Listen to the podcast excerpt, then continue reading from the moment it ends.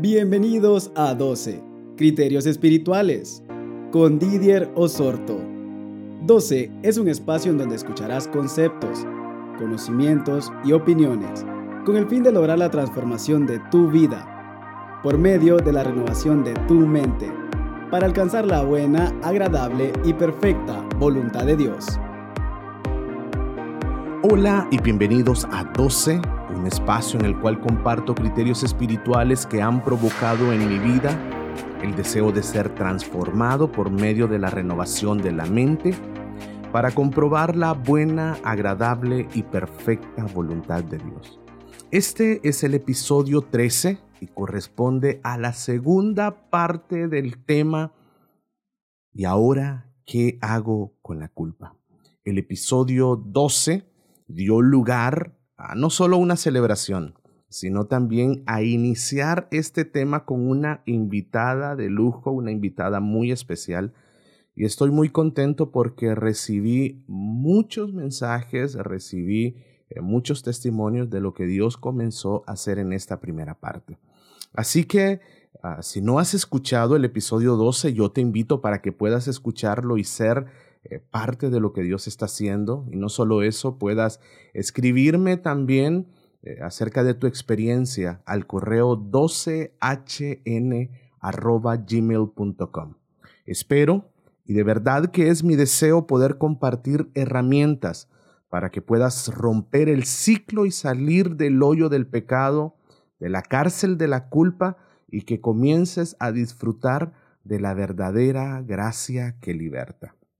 Recuerda que estamos en una serie eh, la cual he denominado pecado, culpa y gracia. Y en el episodio anterior, eh, pues lancé con bombos y platillos a mi primera invitada eh, y no podía ser menos que, que, mi madre, el apóstol Nerea de Osorto, quien junto a mi papá, el apóstol Emil de Osorto, son los fundadores del ministerio Sebaot, eh, la iglesia en la cual mi esposa Esther y yo eh, pastoreamos.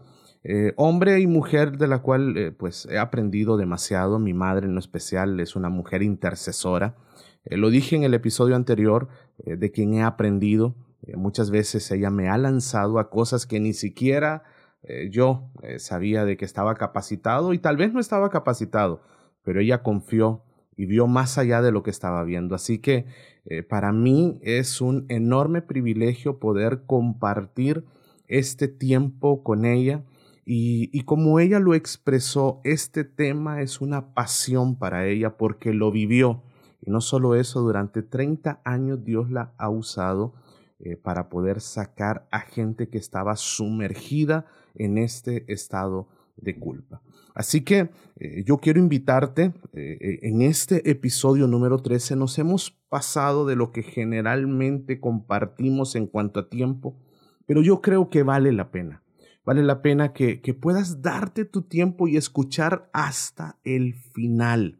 No lo dejes a medio camino este podcast. Disfruta de todo lo que Dios tiene preparado para tu vida en esta hora. De verdad, anhelo y deseo que, Dios toque tu corazón, que Dios pueda plasmar algo nuevo y fresco en esta hora. Así que eh, te invito para que seamos parte eh, de este episodio, la segunda parte de ¿Y ahora qué hago con la culpa? ¿Comenzamos?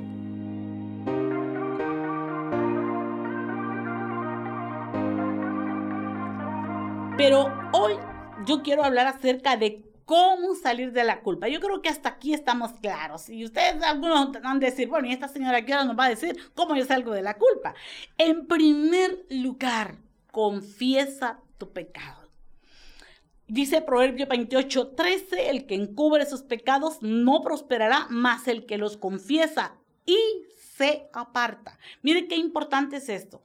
Confesión y apartarse alcanza misericordia. Hay gente que eh, tiene vergüenza por la misma culpa, tienen vergüenza de acercarse a Dios y decirle, mira Señor, yo te pido que tú me perdones eh, porque todo te lo he confesado, pero hubo algo que yo nunca te lo confesé porque me daba vergüenza. Ahora, La pregunta es esta, ¿acaso Dios no lo sabía? Claro que sí, Él es el Dios omnipresente, Él es el Dios omnisciente, Él todo lo sabe. No hay nada que esté oculto entre el cielo y la tierra para Dios. Entonces es necesario que nosotros nos sigamos encubriendo más nuestro pecado. Confesémoslo. Digámosle a Dios al pecado por, yo siempre digo, llama al pecado por su nombre. Porque saben cómo llegamos a veces a Dios. Dios, yo te pido que tú me perdones eh, porque caí en el pecado de la fornicación. Tú sabes, yo no quería, Señor, pero esa persona eh, me sedujo, me obligó. óigame, Dios Dios no quiere oír eso. Así es. Eso es justificarse y ese es orgullo. Dios quiere que usted le diga, Señor, pequé. Nada más. Señor, yo forniqué. Señor, yo adulteré. Sabiendo que era pecado, yo lo hice. Señor, yo hice esto, yo hice lo otro. Yo tomé lo que no era mío. Yo robé. Señor, y, y usted tráigale, Señor. ¿Usted cree que usted va a sorprender a Dios si Él ya lo sabe? A mí me gusta tanto cuando yo veo a Dios, ver la gente que llegaba y ahí era donde se sorprendían. Cuando llega Natanael y, y Natanael dice, mm, verdaderamente este, este es hijo de Dios. Y le dice, ah, pero cuando estabas, eh, yo te vi desde cuando estabas ahí en la higuera. o sea que Dios había escuchado las palabras que Natanael había dicho, que no podía salir nada bueno de Nazaret. Entonces, Dios conoce todas las cosas, no hay nada que podamos ocultar. Entonces lo primero es confiesa el pecado por su nombre.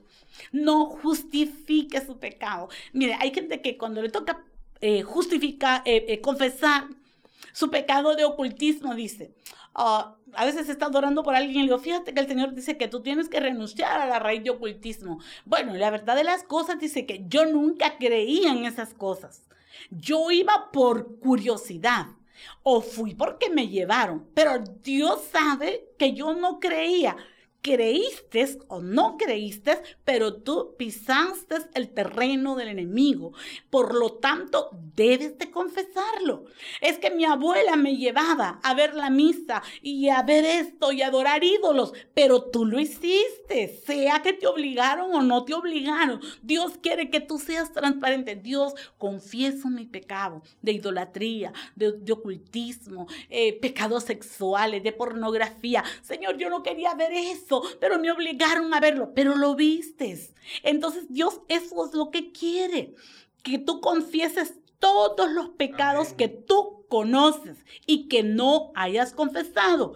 En algunos casos, los sentimientos de culpa son apropiados porque la confesión es necesaria. Si no ha habido confesión, lógicamente la culpa va a encontrar una razón por qué permanecer en esa persona. Me ha tocado Recuerdo un día, una, yo ya sabía, el Espíritu Santo me lo había mostrado, pero me dijo el Señor, tú no le vas a decir nada, no le vas a ayudar, porque hay gente que van a buscarlo a uno y quieren que uno les ayude para no decirlo a ellos.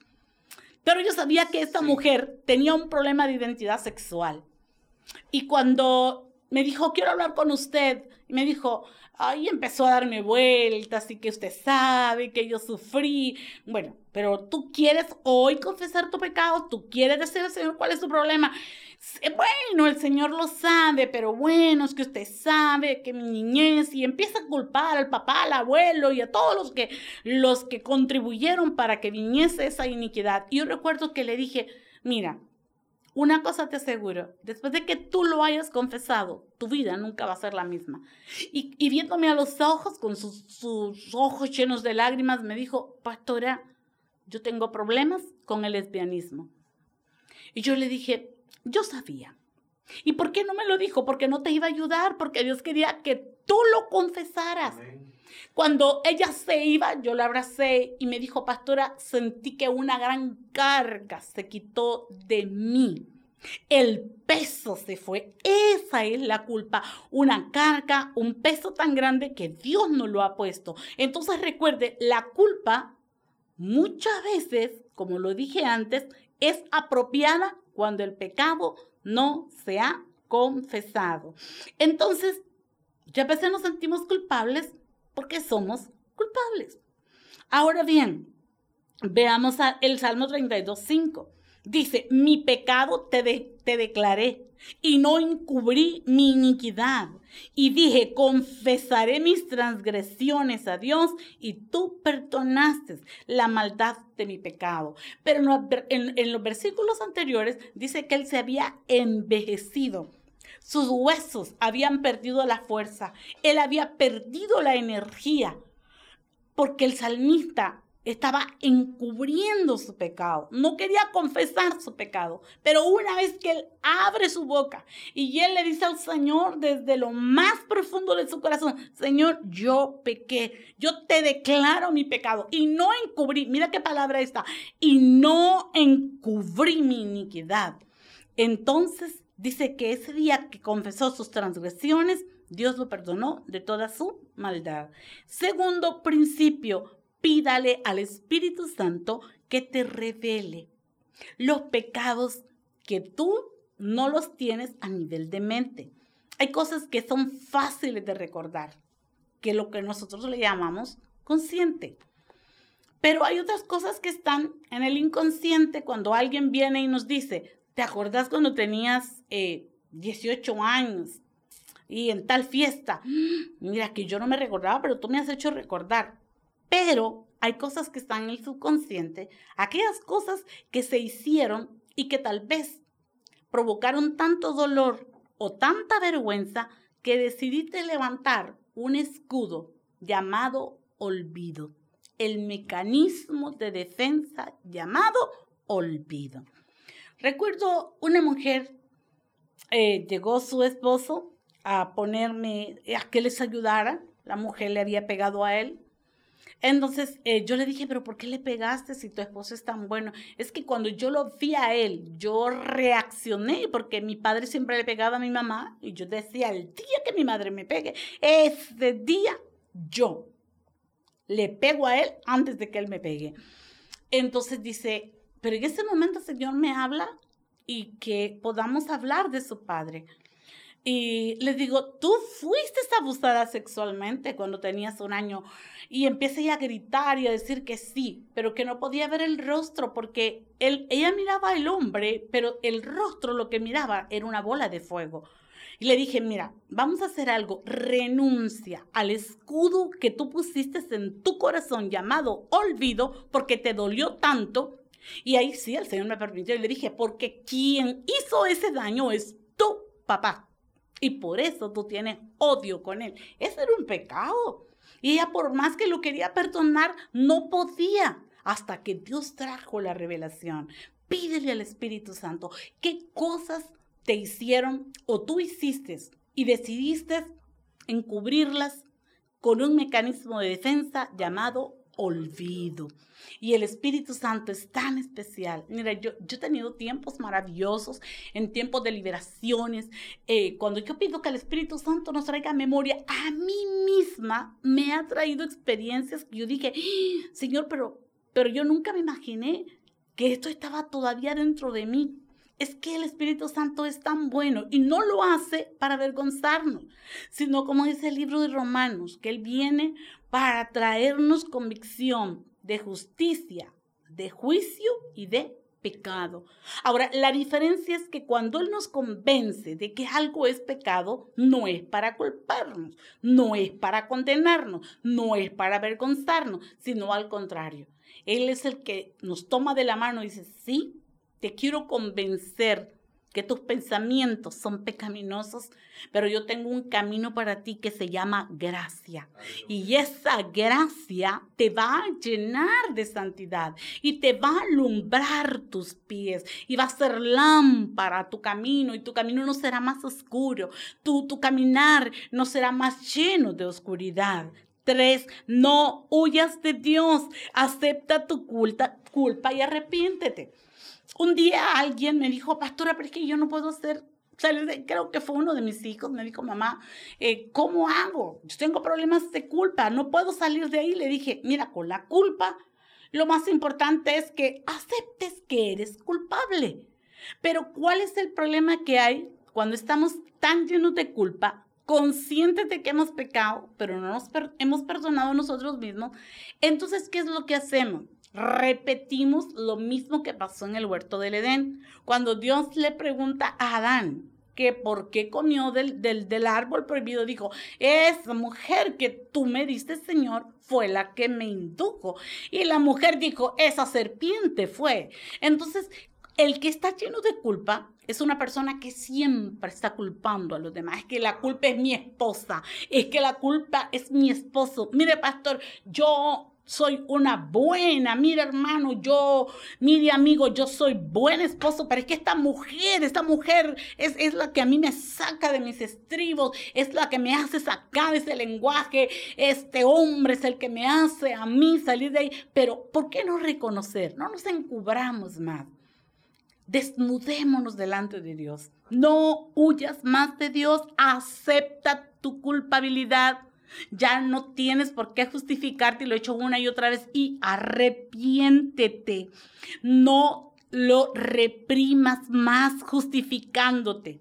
Yo dije antes, a veces nos justificamos. Lo mismo que hizo eh, Adán y Eva. Pero ¿qué hizo Adán y Eva? Cuando el Señor les dijo, dice en el, eh, en el capítulo 3 del 7 al 13, dice que los ojos de ellos después de que pecaron fueron abiertos y ellos conocieron que estaban desnudos y cosieron hojas de higueras y se hicieron delantales. Y oyeron la voz de Jehová que se paseaba en el huerto al aire del día. Y el hombre y la mujer se escondieron de la presencia de Jehová entre los árboles del, huerto. Mas Jehová llamó al hombre y le dijo, ¿dónde estás tú? Y él respondió, oí tu voz en el huerto y tuve miedo este es uno de los espíritus que van a la par de la culpa. No solamente va acusación, vergüenza, sino que también temor al castigo. Porque condenación quiere decir sentencia a la muerte o sentencia al castigo. Tuve miedo. Y el Señor le dijo, pero ¿quién te enseñó que estabas desnudo? Y ahí Dios le dice, ¿has comido del árbol de la vida? Y ahí Usted conoce la historia, se acusa el uno al otro. Ahora bien, ¿qué son las higueras cocidas? Muchas veces nosotros, igual que Adán y Eva, tratamos de cubrir nuestro pecado con higueras cocidas. No es la forma como Dios ha determinado que va a cubrir el pecado. El pecado es cubierto con sangre. En aquel tiempo era con sangre de animales, hoy es con la sangre de Jesucristo. Y a veces nosotros nos hacemos higueras cocidas que son obras. No tienen que ver nada con el poder de la sangre de Jesucristo. Yo quiero decirte hoy, no te reprimas. Si eres culpable y sientes que la culpa es tuya, pues acéptalo. No puedes seguir reprimiéndote más, ni sigas culpando a los demás. Tú tienes que venir delante del Señor y decirle, sí, Señor, yo soy culpable. No nos escondamos más de Él. Y por eso, a causa de no tener ese perdón de Dios, no hay paz. Y a veces hasta sufrimos físicamente por el dedo acusador del enemigo. Ahora bien, debes de confiar en las promesas de Dios. Cuatro, y esto es bien importante, porque ninguno de nosotros es capaz de cubrir nuestros pecados presentes y pasados por nuestras obras. necesitamos creer. Dice Isaías 43, 25, yo soy el que borro tus rebeliones por amor de mí mismo y no me acordaré de tus pecados. Esta palabra yo la trillé por años, porque tenemos una capacidad para acordarnos de nuestros pecados y le pedimos perdón hoy al Señor, oh Señor, perdóname por esto y esto. Y al día siguiente le volvemos a pedir perdón al Señor. Yo creo que el Señor dice, ¿de qué me estás hablando? Porque yo ya no me acuerdo de ese pecado. Yo me acuerdo que una vez tú me lo dijiste, pero yo ya te perdoné. Pero nosotros nos seguimos acordando porque no hemos aceptado el perdón de Dios. ¿Por qué? Porque nos enseñaron otro evangelio diferente. Nos enseñaron que teníamos que sufrir para el dolor, para poder sentir que éramos perdonados. Pero qué maravillosa promesa tenemos de Dios.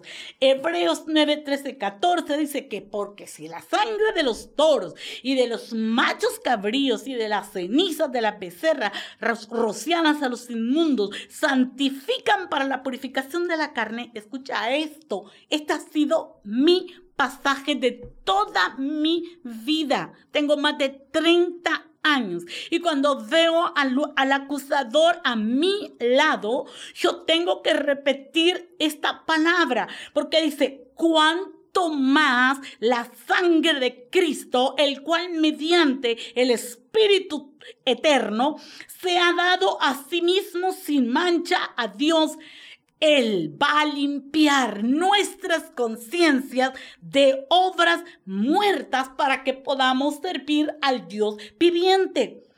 ¿Qué? O sea, para alguien va a decir, pero ¿qué es eso? No lo entiendo. Pues fácil, sencillo. ¿Tienes problemas de conciencia? Porque si tienes problemas de culpa, es porque tu conciencia te acusa de algo que ya le dijiste al Señor, de lo cual ya te arrepentiste, de lo que pasó hace 30, 40, 50 años y todavía tú estás cargando con ese peso de la culpa. Pero cuando eso ha pasado en tu vida y ya una vez pediste perdón y no tienes paz, pídele al Señor que la sangre de Jesucristo limpie conciencia. Que no solamente te limpie de tu pecado, sino que dile Jesucristo que tu sangre traspase mi conciencia. Ahí donde están escritas las obras muertas del pecado, ahí donde está escrito mi ayer, ahí donde está escrito mi pasado, ahí donde están escritas mis transgresiones, ahí donde están escritas mis rebeliones. Señor, que tu sangre pase y me limpie. Oh, porque dice en el versículo anterior que si la sangre de los toros, de los machos, de, los machos cabríos y de la sangre rociada, dice, a los inmundos santificaban para la purificación de la carne. Tú te imaginas, aunque lo tenían que hacer año tras año, pero ellos creían, por eso iban al templo año tras año Dice la escritura en el Levíticos capítulo 1, dice que ellos llevaban un animal, ponían la cabeza sobre el animal y aquel animal agarraba todos sus pecados, pero al año siguiente tenían que volver. Pero cuando vino Jesucristo, Él se presentó delante del Padre como el Cordero sin mancha y sin arruga, sin pecado.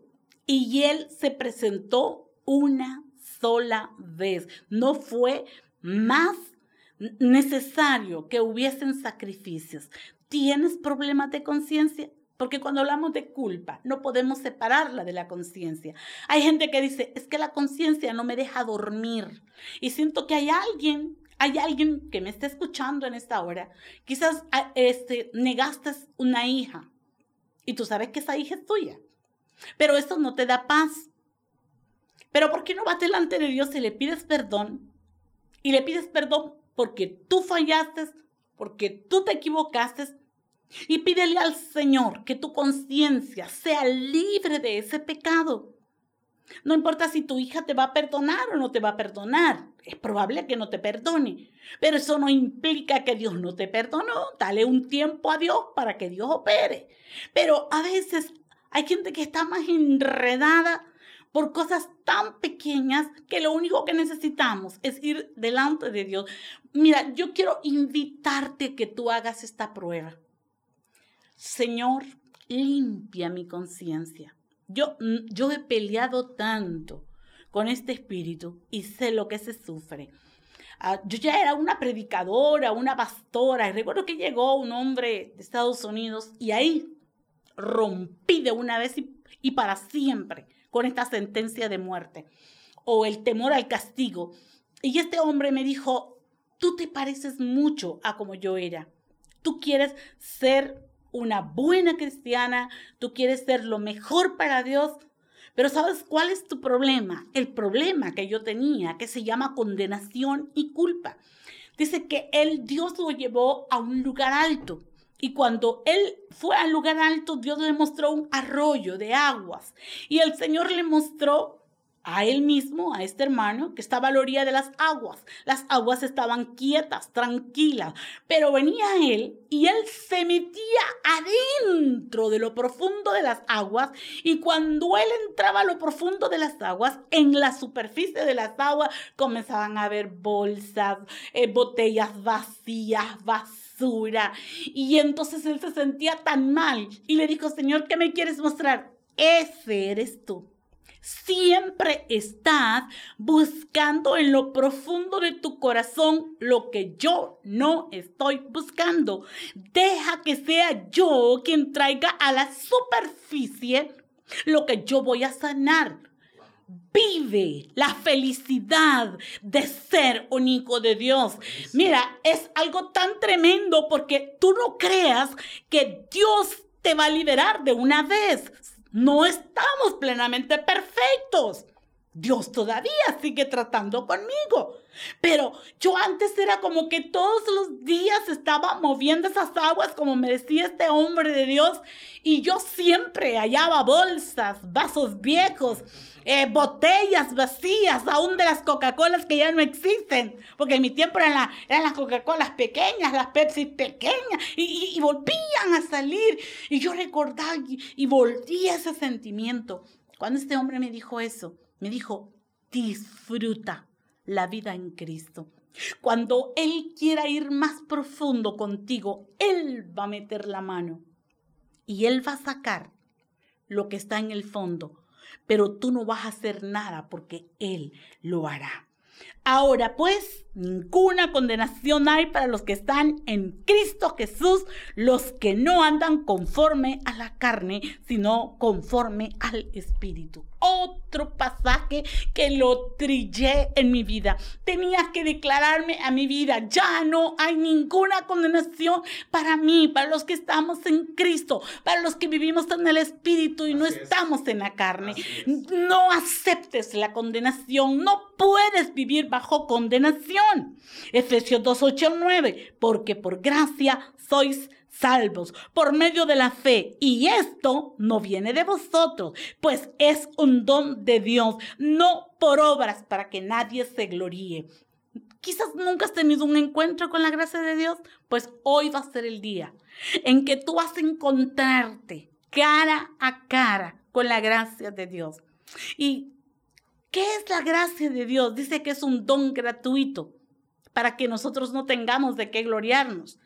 La gracia en sí es esa fuerza de Dios que viene a nuestro interior, pero que no es la que nos da licencia para pecar, no. Por eso han levantado tantas doctrinas de error, diciendo eh, que aunque peques siempre vas a ser salvo. Eso no es cierto. La gracia, al contrario, es la fuerza interna de Dios dentro de ti que te señala el pecado, que te dice lo que no es de Dios, pero no te deja allí, no te deja en una prisión de culpa, no te deja en una prisión de temor al castigo, no te deja en una prisión de temor a la muerte, no te deja en una prisión de condenación. Al contrario, la gracia te abre el camino de la libertad. La gracia es esa fuerza dentro de ti que te dice, Jesús ya lo hizo por ti, acéptalo en el cuerpo de Él iban grabados todos tus pecados. El castigo de tu paz fue sobre Él. Acepta, acepta que fue suficiente. El sacrificio vivo de Jesucristo en la cruz. Y si la condenación insiste y tú dices, todo lo he hecho, pero no he podido. Todos los días tengo al acusador delante de mí algo bien profundo. Primero de Juan 2.1, hijitos míos, estas cosas os escribo para que no pequéis. Y si alguno hubiere pecado, abogado tenemos para con el Padre a Jesucristo el justo. ¿Por qué? Porque muchas veces hay gente que logra liberarse de la culpa de los pecados pasados. Pero a veces los pecados más terribles que traen culpa son aquellos errores que cometemos ya estando en Cristo. Y son aquellos como que tú dices, esto es imperdonable, porque conociendo la verdad, yo me equivoqué. Conociendo la verdad, yo me resbalé. Pero la Biblia dice que si alguno dice que no peca, hace mentiroso a Dios. Ahora, ¿qué quiere decir? ¿Todos podemos pecar? No. Lo que Santiago está diciendo es que nosotros no tenemos por costumbre el pecar, pero como estamos en un proceso, de repente en algún momento, dime cuántas veces te has enojado y dijiste lo que no querías decir y hablaste lo que no querías hablar y después lo más fácil, mis amados, es llamar por teléfono, pedir perdón. Te dije lo que nunca te debía haber dicho. Perdóname, estaba enojado, estaba enojada, las palabras que dije no eran ciertas. Pero ¿qué pasa?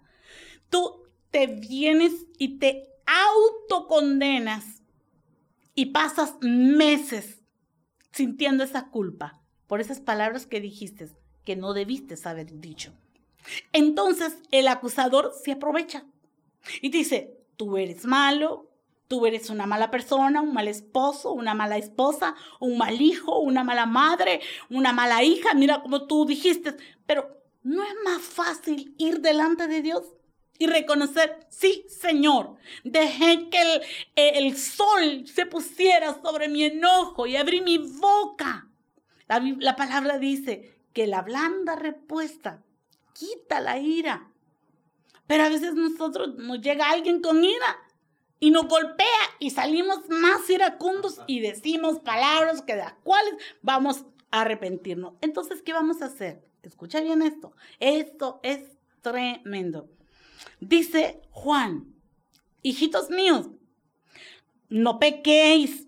Y si alguno de ustedes ha pecado, abogado tenemos para con el Padre, a Jesucristo el justo. Ahora sí vamos a ir un poquito a, a Josué 3. Fíjate bien, Josué 3 está precisamente delante del Padre, en la corte celestial. De la, perdón, Zacarías, hablando del sumo sacerdote Josué. Él está en Zacarías 3, él está delante del Padre, como el juez justo. Dice que él es el juez justo. Ahora bien, él está delante de Dios, pero tiene a un lado a Satanás condenándolo. Ahora bien, ¿qué nos dice Juan a nosotros? Igual, tú vas delante de Dios, te presentas delante de Dios, pero ¿sabes qué? A la par tuya, tu mano derecha, está Satanás diciéndole al Señor, Señor, mira ese que está allí, es un pecador, es un soberbio, orgulloso, altivo. Ayer le gritó a tal persona, ayer insultó al que, al que, al que se le atravesó en el carro y hasta le dijo que lo iba a matar. Y mira, Señor, y, tú, tú te sientes como que, como que perdiste la salvación. Y dices, me bajé de la cruz y ahora no sé cómo subirme. ¿Sabes qué? Entonces es la hora de asistir a la corte celestial ante el juez justo nuestro Padre. Pero como cuando se va a una corte en el mundo, tú no vas, si alguien está acusado o está condenado, cada uno lleva un abogado. El que no tiene dinero, pues el gobierno tiene abogados que ponen gratuitamente. ¿Quién va a ganar? Pues el abogado que mejor defienda su causa. Así es. Nosotros nos presentamos a la corte celestial, delante del Padre celestial, y podemos decirle, sí, Señor, me enojé. Señor, dije palabras que no debía haber dicho. Señor, pero me arrepiento. Porque tu palabra dice en primera de Juan 1.9 que si yo confieso mi pecado, Tú me vas a perdonar de mis pecados y me vas a limpiar de esta maldad, porque yo peleo con la ira, Señor. Tengo demasiada ira reprimida. Desde niño traigo ira reprimida porque siempre, siempre, Señor, me acusaban de cosas que yo no era culpable. Y ahora que soy un adulto y tengo la libertad de hablar, hablo más de la cuenta porque saqué la ira. Pero aquí estoy. Y de mi mano está mi abogado, el que me defiende, el que intercede por mí. Ahora bien, ¿cómo Satanás está acusándote y diciendo, mira Dios, estás frente a un iracundo, a un violento, a alguien que le falta el respeto a la gente? Y Jesús dice, Padre, he aquí, él o ella es tu hijo, porque yo pagué el precio para que Él se acercara confiadamente a ti. Yo abrí un nuevo camino para que se acercara con confianza al trono de la gracia y hallara el oportuno socorro y la misericordia en ti. Padre, yo soy su abogado. mi sangre que derramé en la cruz del Calvario es la que está intercediendo delante de ti. Mírame, Padre, mi cuerpo fue mutilado por los pecados de esta persona. Y ahí es cuando escuchamos el golpe del martillo del juez de la corte celestial que nos dice, perdonado eres. Y no solo te perdono, sino que también te limpio de esa maldad que has llevado por años. Oh, qué poderoso es esto. Que, que, que, eso es como que te quitan una gran carga que llevas encima de ti. No sé si tú alguna vez has tenido esta experiencia de ir delante de Él y saber que aunque Satanás te está acusando, tú te imaginas. A mí me gusta tanto cuando yo veo este pasaje de Zacarías 3 y Satanás está acusándolo porque Él llevaba todos los pecados del pueblo de Israel. Y Dios dice, Satanás, que el Señor te reprenda, porque este es un tizón arrebatado del incendio.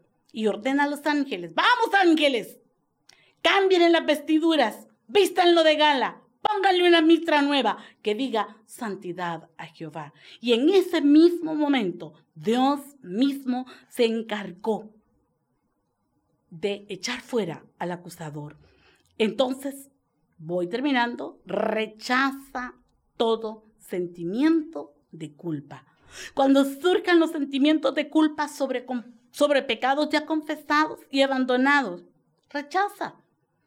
Me gustaba oír a un hombre y decía, a veces vienen los fantasmas del pasado y nos quieren asustar. Y él decía, esos fantasmas son los pecados ya perdonados. ¿Los vas a aceptar? No. Tú tienes que recordar que ya fuiste perdonado, que Dios mismo ya te perdonó. Cuanto lejos está del oriente del occidente, Dios hizo alejar de nosotros nuestras rebeliones. Y te dije, voy terminando. Hay algo bien importante y es que debes tomar una decisión y es dejar para siempre el pecado. Deja atrás el pecado. Si el pecado ya lo confesaste, arrepentimiento, ¿sabes qué quiere decir? Cambio de actitud. Y si tu arrepentimiento es genuino, y si tu arrepentimiento es verdadero, no vuelvas atrás. No vuelvas a cometer el mismo pecado. La Biblia misma, lee Romanos 8:6 y nos habla precisamente de eso. Dice, no pequemos. Si nuestros miembros de nuestro cuerpo fueron instrumentos de iniquidad, ahora que nuestros, que nuestros miembros de nuestro cuerpo sean presentados delante de Dios como instrumentos de justicia. Si antes robabas, tus manos entonces serán instrumentos de iniquidad. Pero ahora cuando adoras, tus, tus manos son instrumentos de justicia delante de Dios. Entonces, si ya te arrepentiste, ya fuiste libre de la culpa, no vuelvas atrás. No vuelvas atrás. No puedes regresar al lugar de donde Dios te sacó del lugar, donde Dios te liberó, donde Dios te limpió. Y algo bien importante y esto me gusta muchísimo. Pídele a Dios que restaure tu gozo y tu paz. ¿Sabes? La falta del sentirse perdonado, lo primero que nos roba es el gozo, la paz, esa paz interior. Dice en el Salmo 51, 12, es uno de los salmos que a mí me gusta muchísimo, porque ese salmo nos revela a nosotros cómo David vino delante de Dios y cómo David fue como que desnudó su corazón delante de Dios y él le habló a Dios de todo su pecado y le dijo, lávame más y más y más y límpiame con hisopo. ¿Sabes qué era limpiar con hisopo? El hisopo era un instrumento grande, como la forma de un hisopo, que Moisés, cuando Dios lo puso a santificar el pueblo, lo llenó de la sangre de animales y la roció sobre ellos. Y él está diciendo, es precisamente eso, rocíame con sangre, límpiame con hisopo. Y entonces yo estaré limpio, lávame más y más y más. Pero mira en, el, en esta palabra tan hermosa que nos habla precisamente de la condición que viene a nuestras vidas cuando todavía no hay perdón. Y dice en el Salmo 51, y Dios dice que Dios trajo a él la restauración del gozo y de la alegría. Vuélveme el gozo de tu salvación y espíritu noble me sustente. Yo creo que no hay cosa más linda. Mira, tú no puedes tener dinero en tu bolsillo. Tú puedes sentir que todo ahora está mal. Pero si tienes paz en tu corazón, tú estás completo. Eso así es. Y eso es tan importante. Hay gente que tiene dinero, lo tiene todo, pero no tiene paz.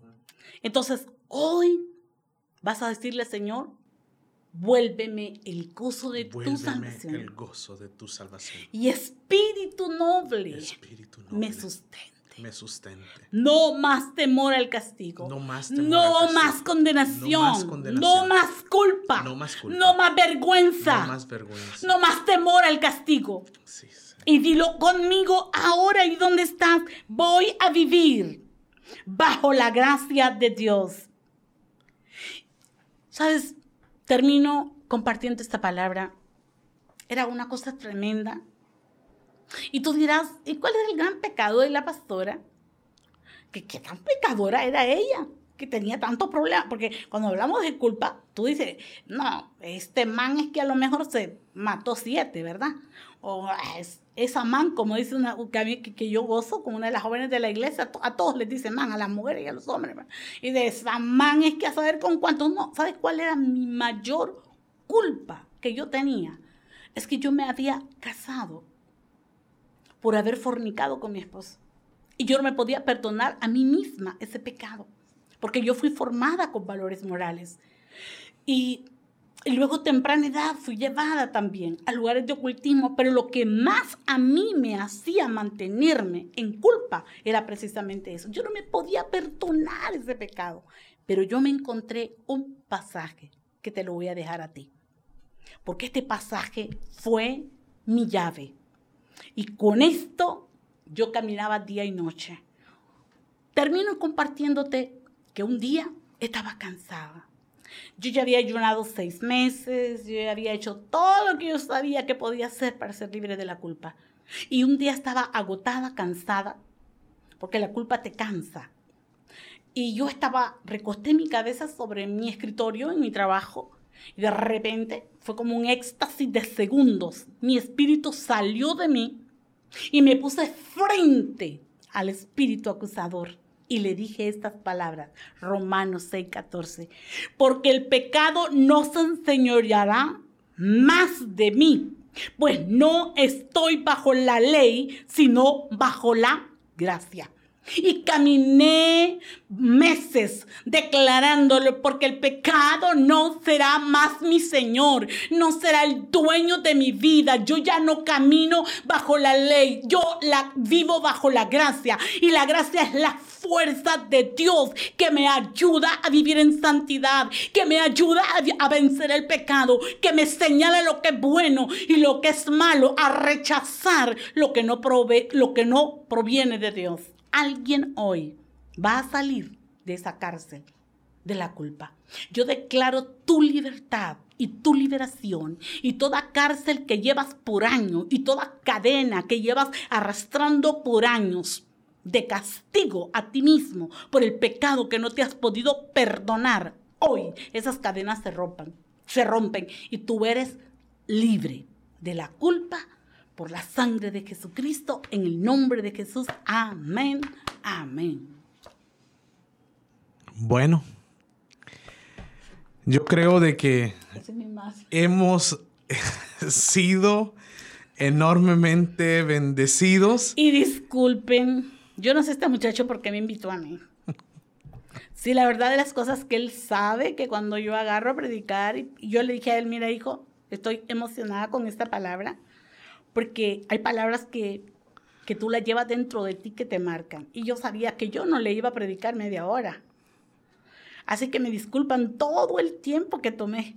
Y por lo más que quise e intenté ser breve, no pude. Yo miraba a mi hijo que se, eh, tomaba, se miraba el, teléfono, el reloj, pero yo decía, me voy a hacer la loca. No. Y yo no le voy a ver la cara que tiene porque yo tengo que soltarlo todo. Quiero ver gente libre. Madre, 12 es suyo y, y la verdad de que estoy contento, agradecido con Dios por, por haber eh, puesto esta palabra en su boca y sé eh, que muchos van a ser liberados de, la culpa, de la condenación.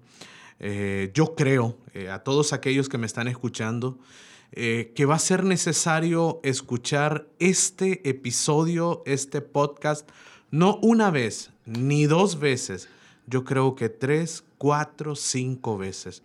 ¿Y sabe que estoy sintiendo? que hay gente que, que tienes que compartirle esta palabra porque los minutos que hemos vivido son liberadores.